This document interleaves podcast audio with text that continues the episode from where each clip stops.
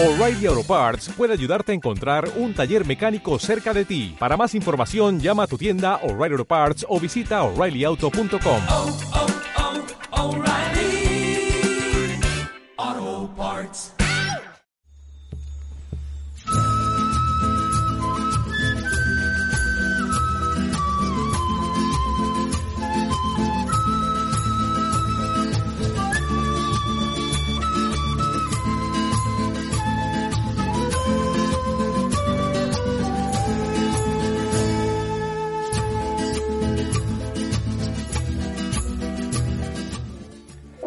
Hola, ¿qué tal amigos? Un cordial y afectuoso saludo a todos los que nos escuchan en más de 50 países a través de su emisora Día de Victoria Radio y a través de este Facebook Live. Para el día de hoy tenemos un tema bien importante y es los malos hábitos en los menores de edad. Y para desarrollar este tema tenemos nuevamente al doctor Luis Ramírez Ortegón, él es ya una persona muy conocida en este programa. Doctor Luis Ramírez, un cordial saludo. Muy buenos días, eh, Gilberto, a ti y a toda tu audiencia en los países del mundo donde hoy nos pueden estar viendo, escuchando y con quienes queremos tener la oportunidad de compartir un trato amable y espero yo útil en materia de aprendizaje. Nosotros habíamos hablado de que íbamos a desarrollar el tema de los hábitos o los malos hábitos que pudieran llegar a tener los menores de edad, nuestros hijos. ¿Cómo nosotros, doctor, para entrar en materia, podemos empezar a determinar que estos malos hábitos, estas acciones que tienen los niños, los jóvenes, los adolescentes, están verdaderamente siendo malos hábitos de ellos o más bien nosotros de alguna manera pudiéramos estar llegando a darles un ejemplo, unas formas, unas maneras incorrectas y que verdaderamente pues ellos nacen en cero, ellos nacen sin saber, sin conocer y quizá lo que han aprendido es todas estas acciones que nosotros estamos haciendo en nuestros hogares. Eh, esa pregunta, Gilberto, nos lleva de la mano a, considerar varias cosas. La primera es, eh, nosotros nacemos con un repertorio fundamental de conductas básicas con las que nos podemos dar la libertad de poder vivir o sobrevivir, diríamos de alguna manera, los reflejos con los que nacemos todos los niños, todos absolutamente, tenemos el reflejo de succión, el reflejo de búsqueda, eh, a través de que si nos tocan la cara podemos encontrar el pezón, podemos tener el reflejo de succión con el que nos damos la libertad de poder succionar la leche que nos ofrece mamá a través del seno materno, pero todas esas conductas instintivas básicas primarias, eh, congénitas, son las que nos ayudan a nosotros a sobrevivir, a mantenernos ligados a la relación materna desde, los, desde el momento del nacimiento. Sin embargo, sin embargo, lo cierto es que los procesos de aprendizaje que ocurren incluso desde antes de nacer in útero, nosotros podemos ayudar al niño a aprender cosas elementales, pero a partir del momento del nacimiento se pueden desplegar toda una serie de conductas que son normales en la infancia hasta cierto periodo, en lo que rebasada esa frontera se pueden convertir en, en patológicas o en enfermedad. Pero esencial y fundamentalmente la pregunta que tú propones nos lleva de la mano a establecer en, en, el estricto sentido de rigor académico y de certeza absoluta es que la mayoría de los hábitos indeseables en los niños son aprendidos de los adultos. Nosotros los papás les enseñamos a nuestros hijos cosas que no nos gusta ver, cosas que nos parecen desagradables y que, dicho sea de paso, cuando uno habla de malos hábitos, uno hablaría de lo que es socialmente no aceptado o de lo inaceptable desde el punto de vista de prácticas sociales. Vale decir, por ejemplo, que en esas prácticas sociales uno encuentra a lo largo del tiempo y hoy día en este medio virtual o en esta estrategia virtual para poder comunicarnos con la gente, encontramos hábitos terribles que uno observa en la gente y los hacen, diríamos, de manera inconsciente. Eh, no es raro que yo me encuentre gente metiéndose el dedo en la nariz mientras está hablando a través de estos medios, de estos formatos eh, virtuales. No es raro que hayamos encontrado gente ah, chupándose el dedo. Yo he visto gente durmiendo, estudiantes míos durmiendo mientras escuchan la clase. Eso creo que la escuchan, digo yo, no sé, no estoy seguro que la está escuchando si está durmiendo. Hemos encontrado gente que en el vehículo, gente adulta que va conduciendo el vehículo en la calle y van literalmente sacándose los mocos y no raro que se los estén comiendo. Entonces, los hábitos, digamos que cuando son socialmente aceptados, no causan problema. Seguramente en un niño en otro escenario del mundo comer de la basura con la que él eh, juega o, comer moco sea algo ah, normal, lo hace toda la vida, no pasa nada, pero en algunos grupos sociales ese hábito puede ser condenable, puede ser extremadamente castigado, lleva incluso a tomar actitudes aversivas que en realidad son procesos de aprendizaje establecidos desde que el niño nace y que pretendemos quitarle al niño que nosotros lo sigamos practicando como adultos. Entonces esto genera indiscutiblemente gran dificultad. Dicho pues en concreto, por decirlo de alguna manera, aunque es un poco generalizar el tema, porque ya hablaremos de algunos de ellos como la digitosucción, ya vamos a detallar ese tema, pero la mayoría, si no es que todos los hábitos indeseables de los niños son indeseablemente aprendidos por padres, por papás, que tienen conductas indeseables y que se las transmiten a sus hijos y que después las rechazan en sus hijos, no obstante ellos las siguen validando consigo mismos. Comer moco, chuparse el dedo, decir mentiras, son cosas que los adultos hacemos a menudo y, queremos que nuestros hijos no lo hagan. Entonces hay una grave discrepancia entre lo que yo soy como papá y lo que quiero que mi hijo sea como persona. Esa discrepancia, pues por supuesto, trae conflictos, trae problemas y genera graves dificultades que después eh, buscamos al profesional no experto de la salud para que asigne una cualidad o una categoría diagnóstica que le complica la vida a la persona y se la vuelve un desastre. Entonces, me parece que la primera etapa de la que tendremos que hablar, y eso lo vamos a estar comentando todo el tiempo, es que la primera corrección de los malos hábitos tenemos es que proveérsela y promoverla en los papás más que en los niños. Usted acaba de tocar un tema importantísimo, doctor, y es el tema de las mentiras nosotros normalmente estamos diciéndole y pidiéndole a los niños que por favor no digan mentiras. Pero muchas veces ocurre que llega una persona, me lo han comentado, me lo han dicho, que ocurre normalmente, y es que llega una persona, toca la puerta y se le dice al niño, dígale que no estoy por una circunstancia ya sea económica o porque no quieres ver la persona o por diferentes cosas. ¿Cómo nosotros poder hacer, doctor, para que los niños puedan centrarse un poco más en no decir mentiras? La primera palabra, que en realidad es más que una palabra, es bien compleja de, racionalizar y sobre todo de operar en términos efectivos, se llama la realidad. Y el principio de realidad es una, es una cuestión que ocurre en la etapa adulta de la vida. Eh, debo, de, debo decir que eh, en el desarrollo psíquico de los seres humanos hay una etapa muy temprana en la que los, los, individuos eh, confunden la realidad con la fantasía y ese es un privilegio de ser niño.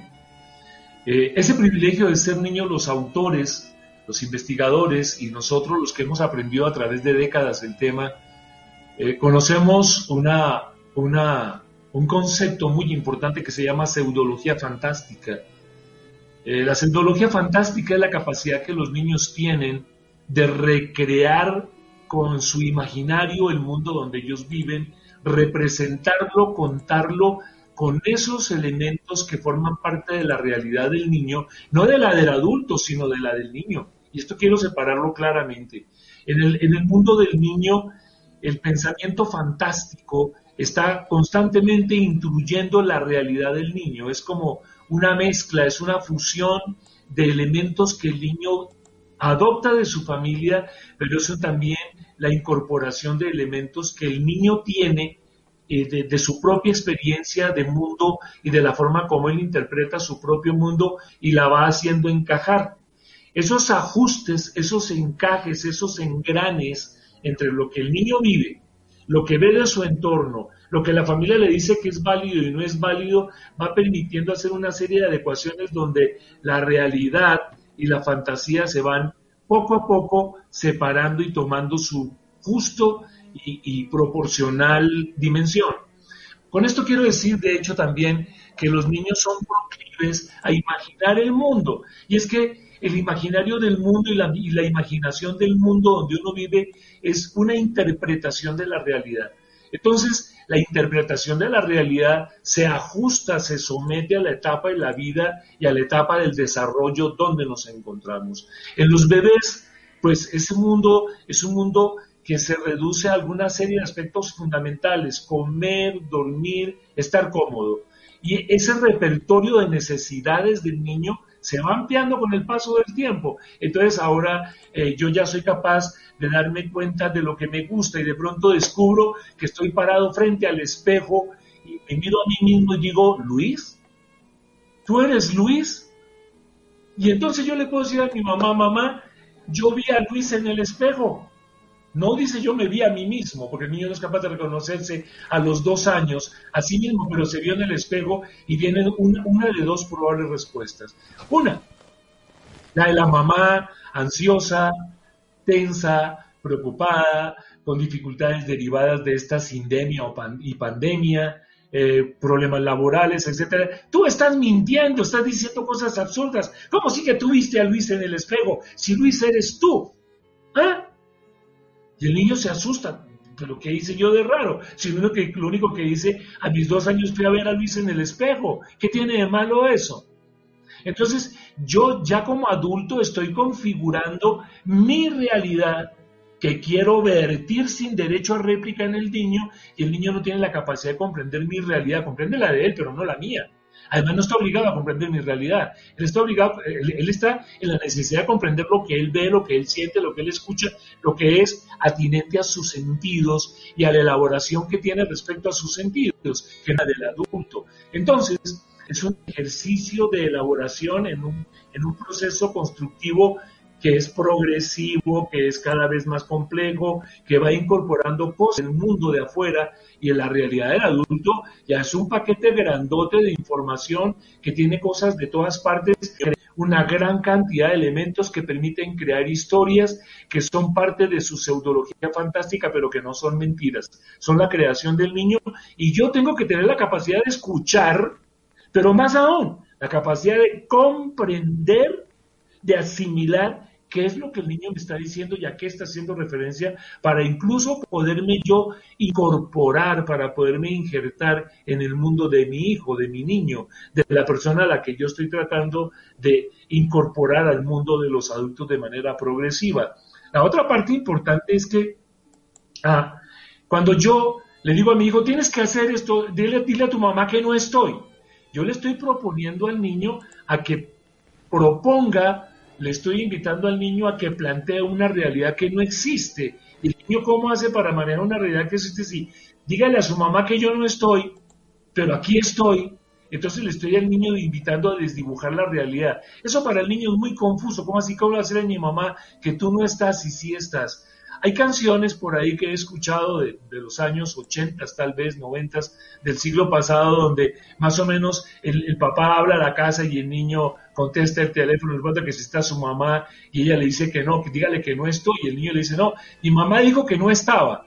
Entonces, el niño no está mintiendo, quien está mintiendo es el adulto y quien concibe la noción de mentira es el adulto y esa noción de mentira se va instalando de manera progresiva al punto en que el niño puede tener una realidad en la que se sienta exigido, se sienta comprometido a tener que defender los derechos del otro adulto frente a otra persona. Yo defiendo los derechos de mi mamá, que no quiere hablar con mi papá, y mi papá que me exige que le pase a mi mamá y me meten a mí en un predicamento donde genero, por supuesto, un nivel de, de tensión, de ansiedad, de preocupación y de miedo, porque es que lo pavoroso del tema es que mamá o papá, cuando le están exigiendo a su hijo que mienta a nombre de él, lo que están generando es una enorme ansiedad porque yo tengo que decir una mentira a mi papá. Y si mi papá me cacha, me pesca, me encuentra mintiendo, me puede castigar o mi mamá. Entonces, yo adulto estoy involucrando a mi hijo en el proceso de la mentira. Dígale a su mamá que yo no estoy, o que yo no he venido, o que yo no comí. ¿Sí? No le vayas a decir a tu abuelo que comimos pollo. Y el niño cuando llega el abuelo lo primero que le va a decir, incluso a los cuatro o cinco años, abuelo, hoy no hemos comido pollo, ¿eh? Mi mamá le está enseñando a su hijo a mentir. Y entonces la mentira se vuelve algo consciente, se vuelve un hábito, y ese hábito cuando persiste en el tiempo solemos llamarlo mitomanía. Pero en realidad quien enseñó a mentir al niño fueron los adultos que lo cuidan, fueron los adultos que lo engañan. Es más, el niño también practica el engaño de los adultos. Eh, yo, yo vivo frente a un colegio y veo a menudo que los papás tratan de engañar al niño, de que se quede, que hay animalitos lindos, que van a pasar cosas lindas, y el niño es un niño de 3, 4 años, y el niño no se quiere quedar en el colegio. Si yo no me quiero quedar, se pone a llorar. Y la mamá le jura que adentro hay lo que no ha visto, lo que no está viendo, y el niño no se lo cree de principio, y se queda llorando, se queda aburrido, se queda molesto, y sabe que mamá lo engañó. Entonces, ¿Qué hago yo cuando mi mamá me engaña o mi papá me engaña? Porque si no son las mamás las únicas generadoras de esto. Cuando mi papá o mi mamá me engañan de manera secuencial, progresiva, consistente, yo ya empiezo a creer que la mentira está normalizada. Es decir, el adulto es quien normaliza, es quien adecua, es quien da la idea falsa de que la mentira es un estado en el que podemos vivir y que la mentira es una condición que se tiene que practicar porque papá y mamá lo hacen de manera deliberada, de manera cotidiana y además yo no tengo forma de contrarrestar o de contravenir o de desdibujar la mentira que mi mamá me contó. Mi mamá me dijo que me quedara en el colegio porque ahí hay personas muy chéveres que me van a cuidar, que van a tener a mal y que hay animalitos y que hay juguetitos y resulta que de pronto nada de eso es cierto, porque o no tienen tiempo o con 25 niños difícil atender a uno en particular y mucho menos a ese niño que no se quiere quedar en el colegio.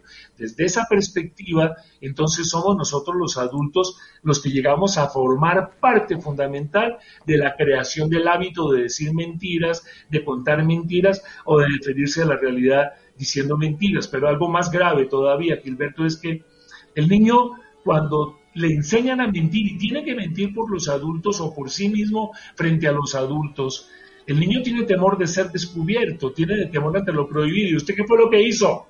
Porque no hay una pregunta que conduzca al diálogo, no hay una pregunta que conduzca a la relación y a la interacción entre padres e hijos, entre dos personas que permitan cooptar y contender y construir una realidad entre todos de manera colectiva. No, al niño se lo cuestiona de manera brutal. ¿Y usted dónde estaba? ¿Qué estaba haciendo? Entonces, en ese momento, debo decir que muchos de nosotros, incluido tal vez yo mismo, eh, en, tiempos en donde la educación tenía otras variables más complejas que las de ahora, entonces, cuando papá o mamá llamaban, venga acá, joven, uno se ponía a temblar porque uno decía, ¿qué fue lo que hice? ¿Qué fue lo que pudo haber pasado? Que mi papá me llama, ¿qué hubo joven? Este joven es una forma de alertarme de que algo grave pudo haber pasado o pudo haber cometido un error o algo me van a reclamar y yo estoy preparando la estrategia para defenderme de esa realidad sobre la cual me van a juzgar y yo lo estoy haciendo de manera, eh, digamos, premonitoria o de manera pre, eh, eh, digamos, adelantándome a los posibles hechos. ¿Esos posibles hechos son hechos amenazantes? Claro que sí. Y frente a los hechos amenazantes de decir cosas que de pronto yo no deba decir como que me comí algo que no debía, tomé algo que no debía, dije lo que no debía, conté alguna mentira porque era necesaria, entonces yo ya me estoy metiendo en un problema y estoy experimentando una gran ansiedad, estoy experimentando una realidad que es amenazante, que reduce mi, mi confianza básica, que afecta mi autoestima y sobre todo que magnifica los potenciales daños de una cosa que yo no he hecho, pero que se me obliga a dar respuestas acerca de cosas que yo tampoco tengo la respuesta para ellas. ¿Por qué se comió un pan? Porque tenía hambre. ¿Y qué, qué de malo tiene que se haya comido el pan de más? Nada. Y entonces, en la vida del niño, después de los cuatro o cinco años, hasta la adolescencia, la mentira o el acto de mentir se convierte en la excusa o en la disculpa para no tener que responder por cosas que en últimas me pregunto yo, de veras, de veras, de veras, son tan importantes, son tan, tan trascendentales como para obligar al niño a mentir acerca de algo que no es importante en sentido estricto que lo haya hecho, no sé, haber tomado un alimento, haberse comido algo, haberse ido al refrigerador y haberse comido algo que mamá quería repartir para toda la gente, pero mamá no admitió que no debía probarlo, que no debía tocarlo, en fin, la mentira, la mentira es, es un insumo frente a una realidad que se espera que el niño entienda y comprenda, pero que es solamente del adulto y no del niño. Entonces, la mentira es una desproporción entre la realidad y lo que se espera de esa realidad. Es una dimensión absurda de lo que se tiene que hacer y decir frente a lo que se puede decir y hacer. Eso me parece muy complicado, sobre todo para la vida del niño, ¿no? Y del adulto también, claro. Ah, otra cosa se convierte en un hábito que termina siendo propio de la vida adulta, Gilberto. Y hay adultos que mienten, muchos adultos. Yo lo veo todo el tiempo, casi diría, adultos que mienten y no admiten que están mintiendo y no se dan cuenta incluso que están mintiendo frente a sus propios comportamientos y a sus relaciones con los demás. Así que este hábito se puede prolongar a lo largo de toda la vida y convertirse en un problema que se injerta dentro de trastornos de personalidad o que está al lado de trastornos de personalidad o que corresponde a los trastornos de la personalidad. Doctor, me parece bastante sobresaliente todo lo que usted ha mencionado, pero ¿cómo nosotros podemos empezar a guiar a nuestros hijos para dejar esas mentiras y que, como usted menciona, no se conviertan en un problema más adelante en la vida adulta de ellos. La primera parte, Gilberto, es, mire, a todos ustedes que nos escuchan y nos ven, no, no, no, pierdan de vista, no, no se quiten de la cabeza que nuestros hijos aprenden lo que nosotros les estamos enseñando.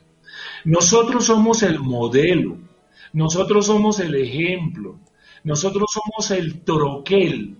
Cuando, cuando, eh, cuando nosotros echamos un poco de hierro fundido dentro de un modelo, dentro de un troquel, un modelo, eh, eh, lo que obtenemos como resultado es cuando se seque, cuando se enfríe cuando se cristalice ese metal, es el modelo en el que nosotros lo echamos, el vaciado.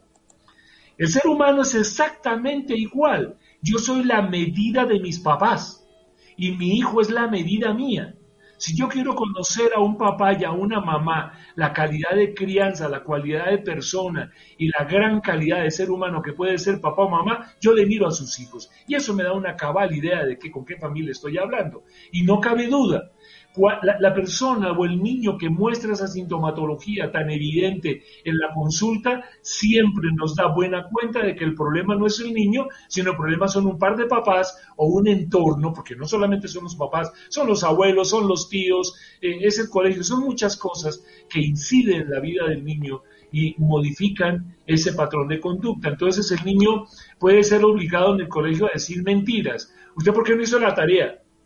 No, le preguntan al niño, ¿usted hizo o no la tarea? No, ¿usted por qué no hizo la tarea? Y detrás de esa pregunta viene un interrogatorio casi policíaco de, de, dimensiones policivas, persecutorias, acerca de por qué no hizo la tarea. Y entonces yo me hago la pregunta, y nos hacemos la pregunta los clínicos, oiga, y al final, después de esa diatriba y de esa cantidad de acusaciones y de recriminaciones, ¿usted qué consiguió? Consiguió nada. El niño finalmente no hizo la tarea. O el niño eh, no hizo lo que se esperaba que hiciera. Tú tienes que levantarte a las 6 de la mañana. ¿Y por qué no te levantaste? Y se levanta la mamá enojada, irritada, reclamando, vociferando, levantando la voz, etcétera, etcétera para decirle al niño que no se levantó. Y entonces usted para qué gastó todo eso, toda esa inversión de energía, cuando lo que tendría que haber hecho usted es hacerle al niño propuestas estimulantes respecto a levantarse temprano, respecto a hacer las cosas amables, y entonces yo me voy a la cama y te voy a ayudar a despertarte mientras tú aprendes a hacerlo con el reloj por tu cuenta, porque yo necesito que tú busques tu autonomía que busques tu forma de hacerlo por tu cuenta, que te resulte amable, que te resulte agradable. Y yo le planteo opciones y estrategias que vuelvan amable lo que el niño va a hacer. Pero resulta que no. Entonces, la primera parte fundamental es yo tengo que aprender a contender con mi realidad, con la mía, no con la de mi hijo, con la mía. Yo soy una persona que suele decir mentiras para relacionarme con la gente de mi entorno laboral, de mi entorno social, de mi entorno personal. Porque si yo le miento a mi marido y la mamá cree que porque el niño es un tontito de cinco años no la va a entender, cuidado.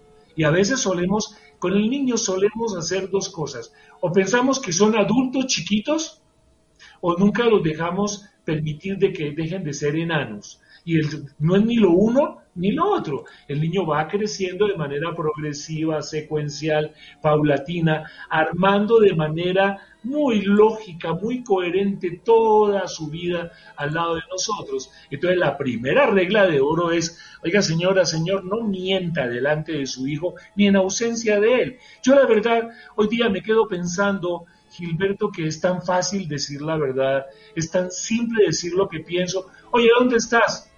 Eh, estoy fuera de mi casa. Yo no tengo que decirle a nadie con quién estoy ni qué estoy haciendo. No tengo para qué mentir. Estoy fuera de mi casa. La mujer que lo llama al teléfono, hola, ¿qué ¿Cómo estás? ¿Bien? Sí, muy bien. ¿Dónde estás tú? Yo no voy a decir que estoy eh, eh, sentado en mi oficina haciendo cosas porque resulta que hay muchos cuentos y muchas operetas vulgares acerca del tema donde la señora llama por teléfono, pero qué raro, acabo de llamar a tu amigo y me dice que no te ha visto en dos días. Eh, nosotros solemos desdibujar la realidad solo para quedar bien con el otro, es decir, para alterar la realidad de los hechos. Y la realidad de los hechos son las que nosotros no necesariamente tenemos que divulgar de manera eh, contundente y definitiva. Yo en este momento puedo decir, si me llamaran ahora mismo de, algún lugar o mi pareja me dijera, ¿dónde estás? Estoy trabajando, no te puedo atender, espérame, dentro de una hora te hablo. Ella me desocupé, cuéntame cómo estás, qué necesitas.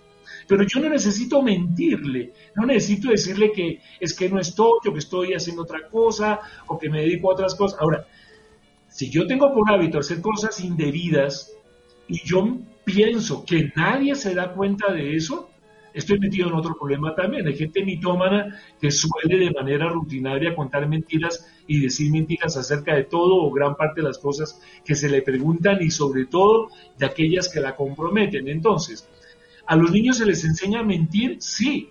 Y la gran mayoría de los adultos que mienten aprendieron a mentir desde niños. ¿Y eso quién se los enseñó? ¿Quién los cuidó? Y bueno, nos guste o no, sabemos que la persona que más, más frecuentemente cuida al niño son los, la mamá y el papá.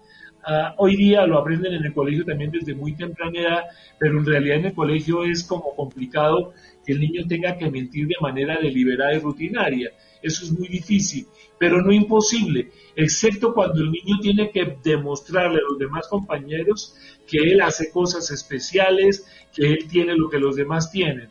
Eh, yo, yo, yo recuerdo mucho en el colegio que narraba historias de las aventuras que veíamos en esa muy débil y flaca televisión que veíamos hace 40 años con dos, tres canales y los que tenían televisor contaban lo que veían y los que no lo teníamos decíamos, oye, qué interesante cómo era eso y entonces uno empieza a imaginarse y a aventurarse en lo que el otro cuenta y empiezan a inventarse historias. De esto también surgen conceptos como el teléfono roto y cosas de esas que han ayudado a entender que el mundo de las mentiras se puede eh, fácilmente descubrir, ¿no? Eh, de hecho, la gente utiliza conceptos como que no hay nada oculto bajo el sol, que tú no puedes tapar el sol con un dedo. Lo que yo llamo siempre a la, la inflexión a la que yo llamo a la gente es, oiga, no mienta, no tiene necesidad de mentir, no tiene necesidad de engañar, asuma la responsabilidad de sus actos y en el peor de los casos, no diga ni sí ni no, no tiene que asumirla, porque si yo le pregunto a mi pareja, oye,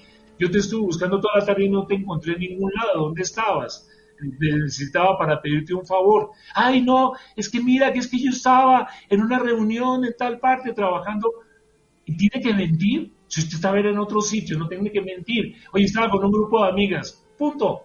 No, no tengo que explicar nada más y no quiero explicar nada más. Entonces, ojo, nosotros enseñamos a mentir a nuestros hijos. Y después nos molestamos con el paso del tiempo cuando nos sentimos que realmente nos han engañado y nosotros fuimos los que enseñamos a engañar al niño y nos molestamos porque el niño hace lo que nosotros deliberadamente, conscientemente le enseñamos a hacer.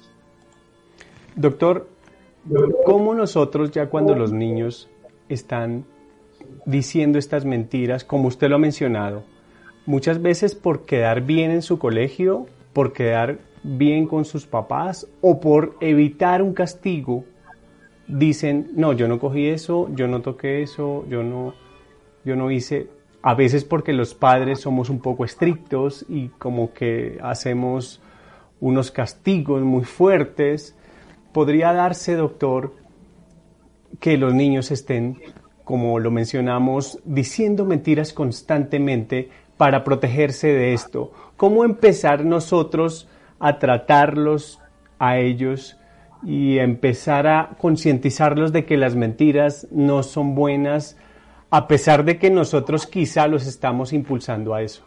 La, existen muchas reglas, pero, pero mencionarlas todas es un poco complicado, pero me parece que una muy buena regla es nosotros debemos de tener confianza en nuestros hijos, pero esa confianza surge de una manera muy eficiente cuando tenemos por él un enorme respeto. Es que hay un problema muy grave que yo percibo en nuestra sociedad actual y es que no, en, un número muy significativo de personas, no todos, existe una falta de respeto por el niño. El niño es, eh, es visto como un tonto, es visto como una tabla rasa que no sabe nada, que no tiene nada, que no comprende nada, es visto como, como un manipulador es visto como un adulto chiquito, se espera que él haga cosas que no tendría que hacer, que no debería de hacer, y se espera que él además tenga una serie de conocimientos que no tiene y que no va a tener hasta que pase mucho tiempo.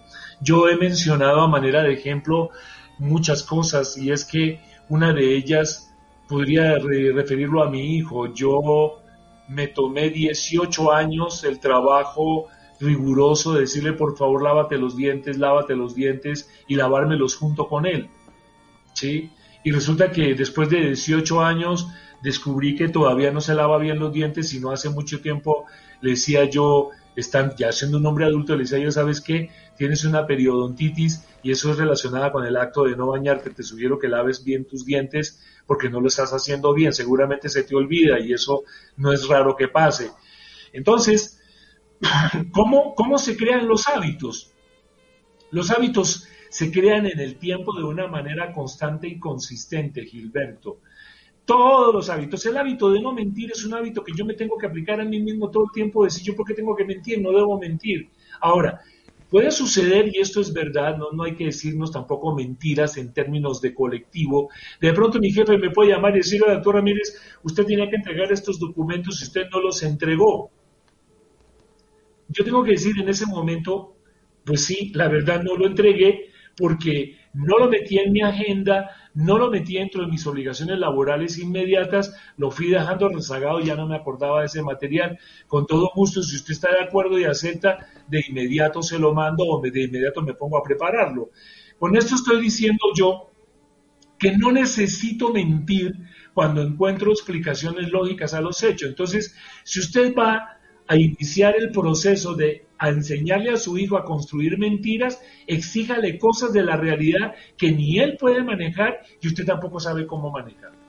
Entonces, olvide el tema. Lo primero que habría que hacer es, oiga, en la realidad tú no hiciste la tarea. Entonces yo ya me di cuenta que no hice la tarea porque la maestra me mandó a decir que no hizo la tarea. Yo no me pongo a reclamarle esta noche media hora de regaño, una hora de castigo y después tres para reparar la dificultad yo me quito todo ese problema encima y simplemente tendría yo que de inmediato ponerme a la difícil tarea, lo es, de trabajar todos los días sistemáticamente con él a revisar tareas de lunes a sábado, de lunes a viernes.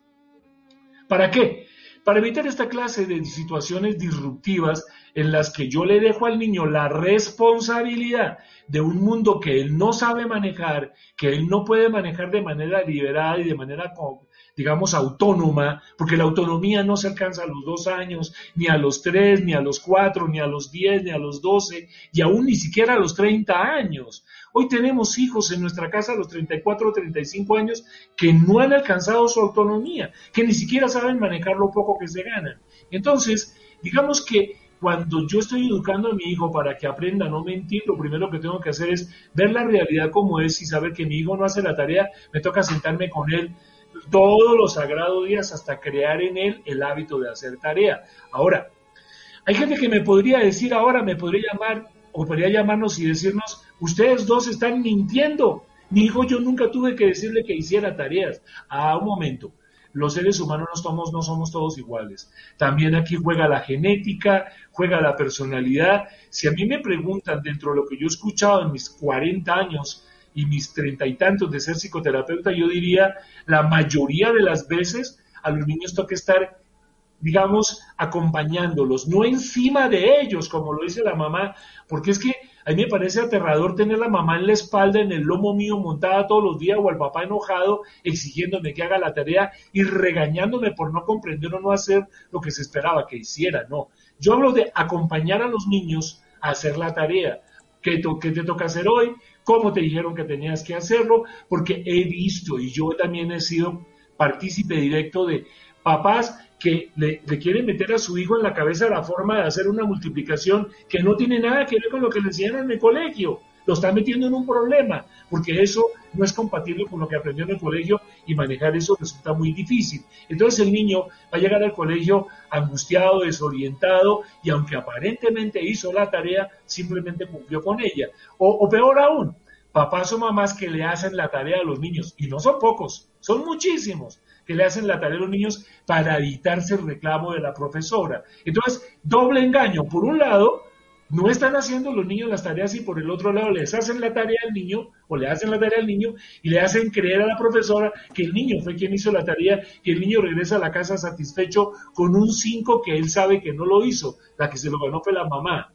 Y esta clase de engaños, ¿cómo se maneja? ¿A quién habría que castigar? ¿A quién habría que reclamarle? ¿A quién habría que sancionar de manera eh, fundamental, coercitiva y educativa y de todas las formas, pues a papá y a mamá, que le están haciendo la tarea al niño para que el niño lleve algo que sabe que no hizo y obtenga un 5 que no le pertenece o una buena calificación que no le pertenece cuando papá y mamá saben que eso no debió haber ocurrido. Entonces, volvemos a lo mismo. Es al papá y a la mamá a los primeros que llamarle la atención de manera reiterativa a que no necesitan mentir para desdibujar una realidad que no les gusta contender con ella. Yo, eh, digamos, no sé, esta es la cara que yo tengo. De pronto diría, yo no me voy a pintar el pelo solo para decirle al mundo que soy más joven de lo que soy. No, e, este es mi cabello, estas son mis canas, me las pinto todos los días, estos son mis bigotes, yo no necesito pintármelos de negro para que el mundo crea que yo soy joven, pues no, no lo soy. Esa es una realidad con la que yo tengo que aprender a vivir, con la que tengo que contender. Mi hijo tiene dificultades en el orden para hacer las tareas, no porque tenga déficit de atención, ni porque tenga eh, incapacidad de aprendizaje cognitivo para la lectura, la escritura, etcétera. No, Tal vez no tenga nada de eso, pero falta una cosa muy importante que nosotros tenemos que trabajar en todos los ámbitos y se llama disciplina. Disciplina. Y la disciplina es la que permite crear hábitos, hábitos saludables de hacer tareas, hábitos saludables de no mentir, de no verse obligado a mentir, porque a través de la disciplina yo le ayudo al niño a construir el orden, le ayudo a construir la secuencia de las cosas, le ayudo a hacer todo lo que él debe desarrollar de una manera ordenada, lógica, amable, eh, chévere, con mucho gusto. Y hoy, hoy, que estamos llenos de una inmensa cantidad de tecnología, de información a través de las redes, realmente es fácil ilustrar cosas que los niños pueden aprender acerca de sus tareas, ¿no? Eh, yo me acuerdo que uno tenía que aprenderse las capitales de los países del mundo. ¿Y, y dónde queda eso? ¿En qué lugar del mundo está eso? ¿Eso existe en algún lugar de este planeta? ¿Y cómo es el planeta? Hoy día uno puede tomar a través de múltiples estrategias en un mundo virtual información para decirle al niño, mira, la capital de Andorra es esto. ¿Sí? Ah, oh, ahí está, allá está Timbuktu, sí existe. Pues, pues sí, sí existe, existe Timbuktu. Entonces, no, es, no es más que participar de una manera consciente y disciplinada en el desarrollo de pautas de conducta adecuada a nuestros hijos para que después no tengamos que contender con los problemas que derivan de malos aprendizajes originados en los papás, en la familia, en los cuidadores de los niños. Doctor, claro que sí, usted lo menciona y lo ideal es que empecemos nosotros desde el momento cero o desde muy pequeños ya que, como usted lo mencionó en algún otro programa, la personalidad de los niños se forma hasta los 5 o 6 años aproximadamente, pero desafortunadamente ya quizá hemos cometido algún tipo de error, hemos hecho algunas cosas que le han generado ese hábito a nuestros hijos.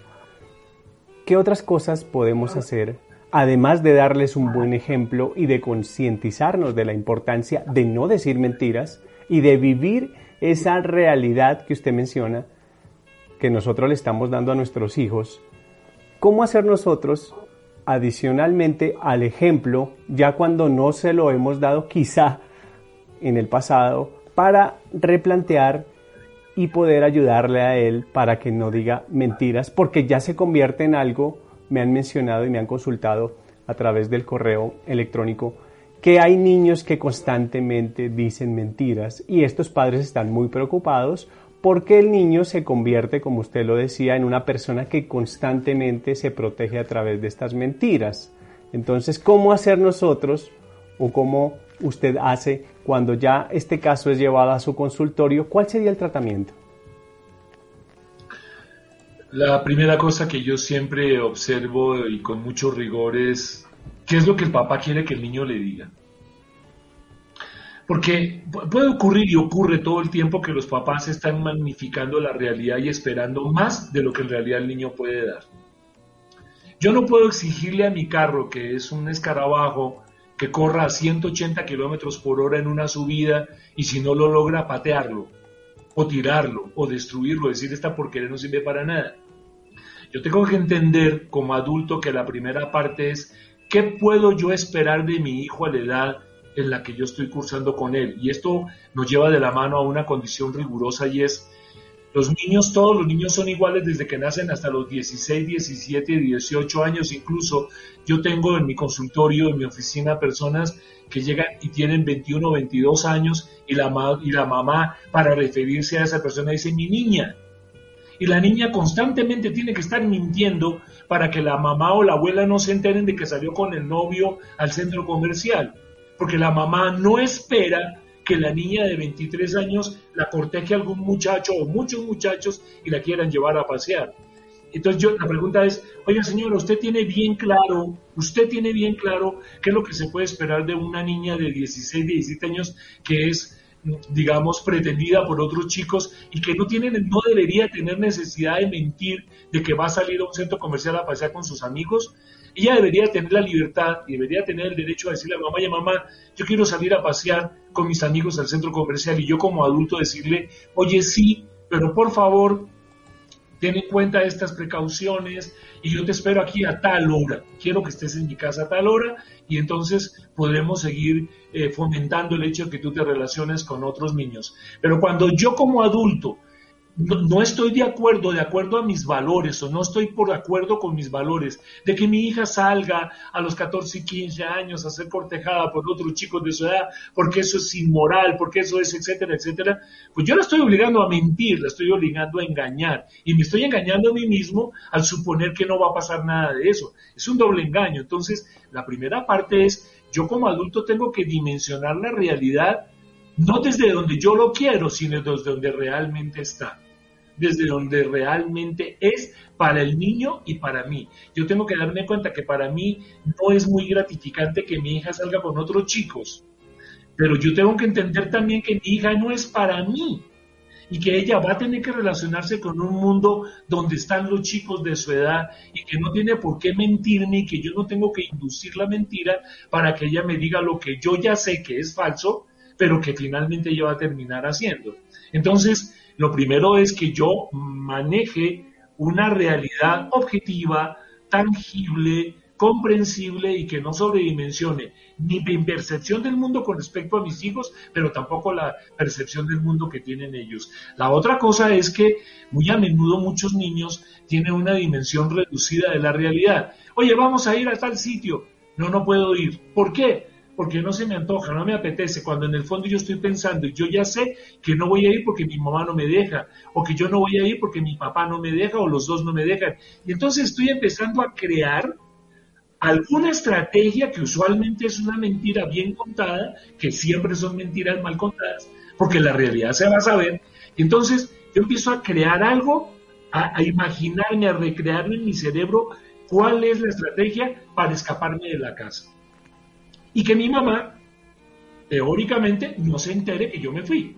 Y entonces resulta que yo no estoy negociando de manera adecuada conmigo la realidad, no la estoy manejando de manera adecuada conmigo la realidad. Tal vez yo tendría que decir, oye, mira, ¿por qué no programas esa salida para el viernes en la tarde o el sábado en la mañana?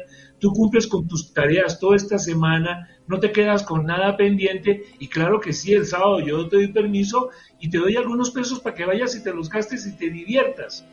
Y de paso, me estoy evitando que te vuelvas un ladrón. ¿Cómo? Estoy evitando el robo y de paso preparemos el tema de la próxima sesión sobre la cleptomanía o el robo llevado a la condición patológica.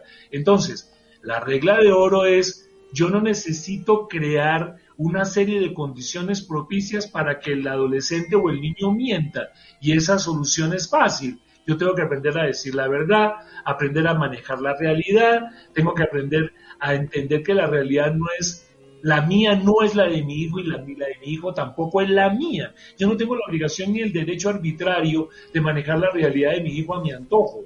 No, aunque yo sea el papá, yo soy el papá de mi hijo, pero no soy el dueño de él en el sentido estricto. Ese no es un objeto mío.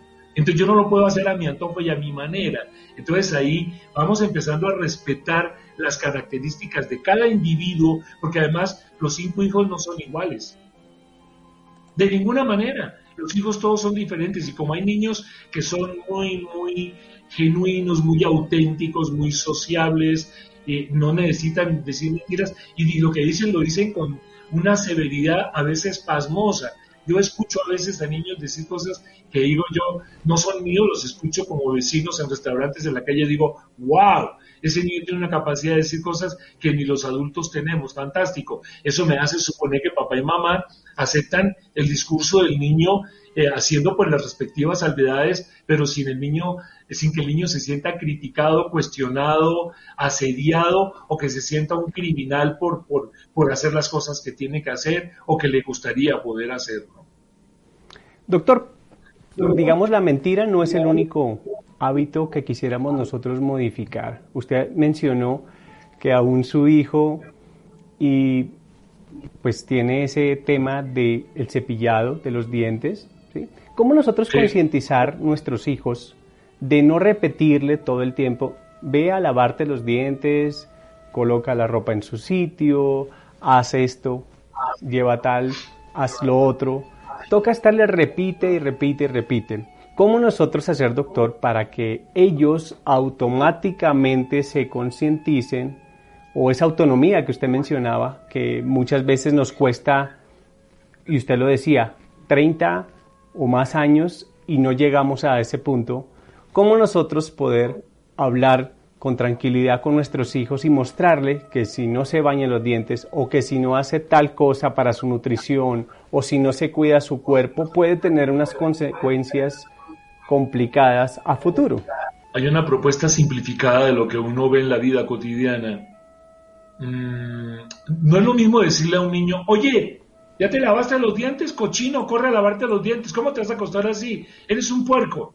Eso lo he oído decir miles de veces en, en, cientos de familias, no precisamente sobre este, sino otros y, muchos otros aspectos.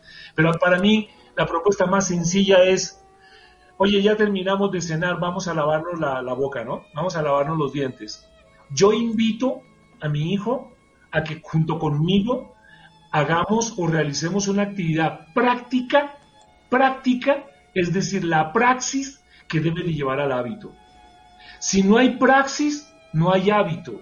Entonces yo tengo que llevar a mi hijo y acompañarlo a construir el hábito, el tiempo que sea necesario. Los niños no aprenden estas cosas en ocho días, en quince días, en un año, en dos. Yo comento el tema de mi hijo y él lo sabe y lo hemos debatido con él porque tomó 18 años conseguir ese objetivo. ¿Qué significa esto? ¿Que todos los niños aprenden lo mismo a la misma velocidad? No, no, definitivamente no, imposible. Eh, yo mismo me doy cuenta que he aprendido muchas cosas de, con una habilidad dentro de unos campos que en otros no pude tener. Pasa lo mismo con los niños y con todos nosotros. Dicho de otra manera, yo lo que tengo es que aprender a través de la praxis. Es decir, yo tengo que a través de la práctica hacer que las cosas se queden metidas en el cerebro como una forma de vida cotidiana. Si yo me apuesto todos los días a las 9 de la noche o a las 8 de la noche, me acostaré todos los días a esa hora y esperaría no romper ese hábito en el niño hasta que termine su crianza y tal vez hasta que no termine su educación primaria y secundaria. En la universidad las cosas cambiarán.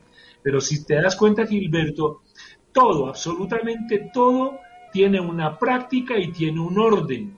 Y ese orden está mediado por la disciplina. Entonces, disciplina, orden, se pueden establecer a través de la práctica. Si no hay praxis, no hay nada, absolutamente nada. Entonces, eh, el, modelar a través del ejemplo es la solución perfecta para construir actitudes y cambios fundamentales en la vida de los niños y de nosotros los adultos. Si yo ya sé que, que, es mal visto, porque yo lo veo, ¿no? yo lo veo en los conductores y conductoras, que eso no es una cosa solamente de hombres, ¿no? Las mujeres también se meten la mano a la, nariz y se burgan la nariz. Yo, yo, el planteamiento para mí es, le se ve re mal, uno tendría que tener cuidado cuando está en eso, porque los malos hábitos, vale la pena aquí también otra, otra variación del tema es, los malos hábitos son problema cuando los demás los ven y pueden no ser agradables, ¿no? Entonces, dicho de otra manera, yo estoy convencido que el concientizarse, el crear la, reflexión acerca de que mi conducta no es la más conveniente porque visualmente, porque socialmente, porque higiénicamente es inadecuada, pues uno, uno podría corregir. ¡Qué asco, qué mal se ve! Y realmente se ve mal y está mal y es riesgoso y es peligroso para su salud. Pero hay que tener conciencia de eso y esa es la tarea que nosotros con los niños debemos todo el tiempo de manera sistemática estar elaborando. La logopedia, es decir, estar enseñando a través del lenguaje al niño todo lo que el niño debe de saber y lo que el niño debe de incorporar. Pero una cosa es hablar con el niño y ayudarlo a, comprender las cosas y otra cosa es regañarlo, lastimarlo, ofenderlo, agredirlo y prepararlo de manera ansiosa frente a tener que contar mentiras para no tener la opción de encarar responsabilidades que lo pueden llevar al castigo. Porque si por decir la verdad me castigan, prefiero contar la mentira y tal vez de pronto pegue y no pase nada. Ese es un riesgo. Sí, doctor. Normalmente se ve que los niños se protegen a través de esas mentiras. Ya, doctor, estamos en la recta final de este programa y pues tocamos el tema de las mentiras en su mayoría. Doctor, usted tiene una propuesta muy interesante de un canal de YouTube y también una página de Internet que nos gustaría que usted nos mencionara y nos contara cómo nosotros podemos acceder a esa información tan importante que usted está desarrollando, que está generando a través de esta propuesta hablando de verdades, eh, este año eh, tenemos un plan muy importante de trabajo. De hecho, en escuchar y aprender, eh, nosotros nos propusimos generar un espacio para poder decirle a la gente qué es eso de lo que uno debería hacer práctica cotidiana. Esto es poder decirle a la gente que hay una serie de hábitos saludables, convenientes, socialmente aceptables y hoy día, en tiempos de pandemia que no ha pasado todavía y para la post-pandemia, eh, esos hábitos como el hábito del saludo, por ejemplo, deberíamos de convertirlo y debemos de hacernos a dueños, acreedores, apropiarnos de esas costumbres que facilitan la transición en las relaciones interpersonales. Lo que queremos con escuchar y aprender justamente es ir construyendo de manera progresiva una serie de propuestas que den alcance a las necesidades humanas para mejorar nuestras relaciones, nuestras interacciones y nuestra capacidad de ser, no diría que mejores seres humanos, sino hacer las cosas de la vida cotidiana de una manera más amable, más productiva, más gentil y sobre todo estimulante.